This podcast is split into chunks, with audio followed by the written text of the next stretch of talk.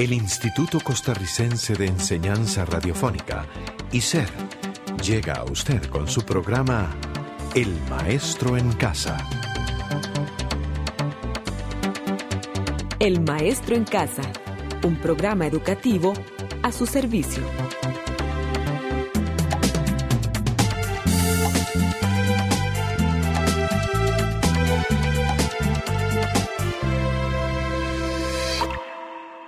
Hello, everyone, and welcome to another Ujarras program. We're going to study the subject matter in week five. Be ready and let's get started. Listen to the poem by Sara Coleridge. Pay attention to the months of the year.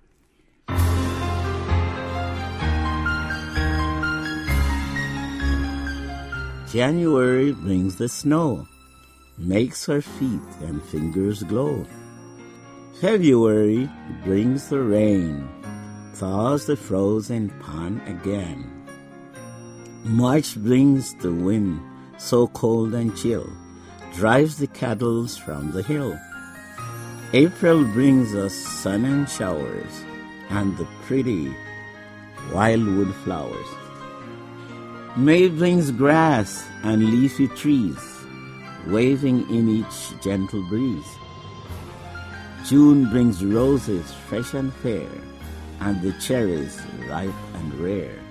July brings the greatest heat, cloudless skies and dusty streets. August brings the golden grain, harvest time is here again. Mild September bring us more, fruit and grain for winter store. Brown October brings the last of ripened gifts from summer past. Dull November brings the blast. Down from the trees the leaves fall fast. Cold December ends the rhyme with blazing fires and Christmas time.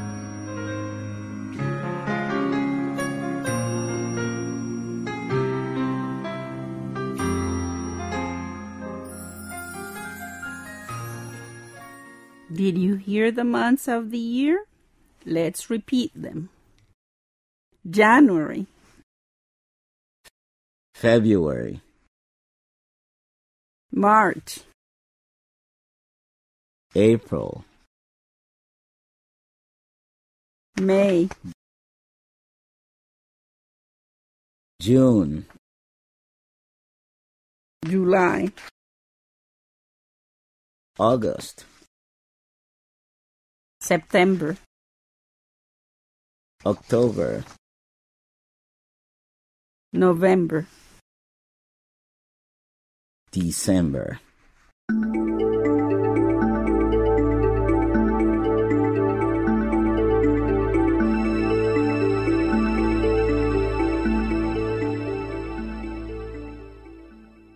Listen to the dialogue on page 73.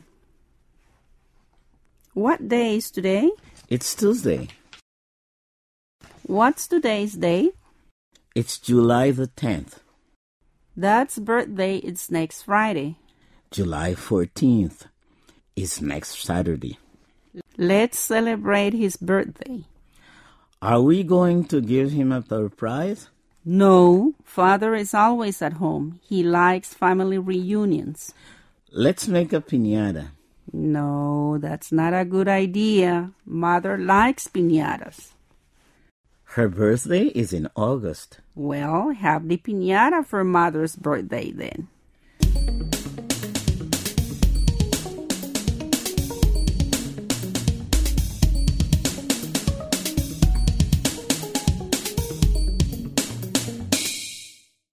What month did you hear in the dialogue? July and August. That's correct. Whose birthday is in August? Mother's birthday is in August. As you know, students, the week has seven days. Sunday, Monday, Tuesday, Wednesday, Thursday, Friday, and Saturday. Some people pronounce them a little differently. They say Sunday, Monday, Tuesday, Wednesday, Thursday, Friday, and Saturday. Working days are usually Monday, Tuesday, Wednesday, Thursday, Friday. Yes, but there are companies that work on Saturdays too. There are also those days that are called weekend, like Saturday and Sunday. However, for some people, the weekend begins Friday afternoon when they finish working. Oh, on weekends we go to parties, to dance, to the movies, or to the theater, or to the beach.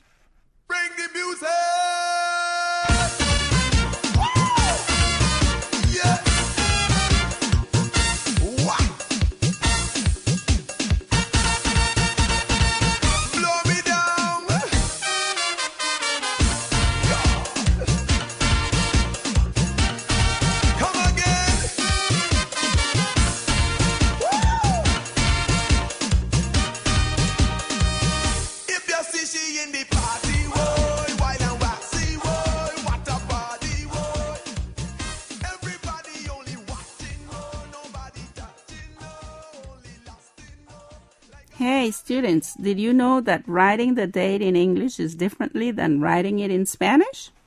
Oh, yes. In English, when the date is written in numbers, the month goes first, then the date, and finally the year, like in the examples on page 76. February 4th, 2012. In number, it's 2 4 2012. In Spanish, it is the opposite. First comes the date and then the month. February 4th, 2012 in numbers would be 4 2 2012 in Spanish. Hmm, that's interesting.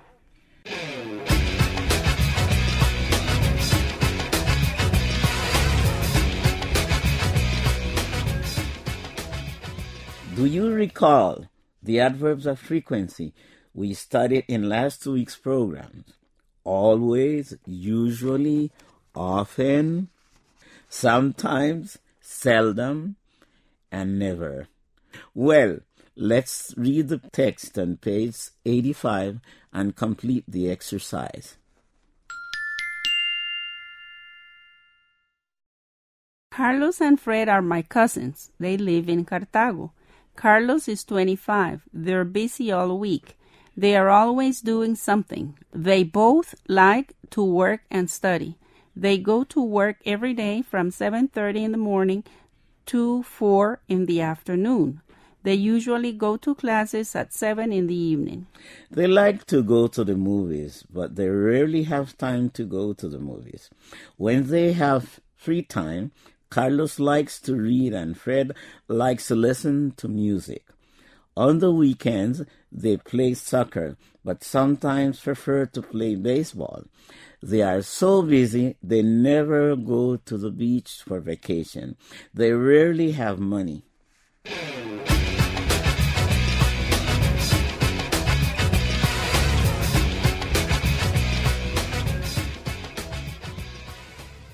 This is the end of week five. I hope it helped you, and don't forget to complete the rest of the exercises. So long. We'll meet next week in review six. Bye.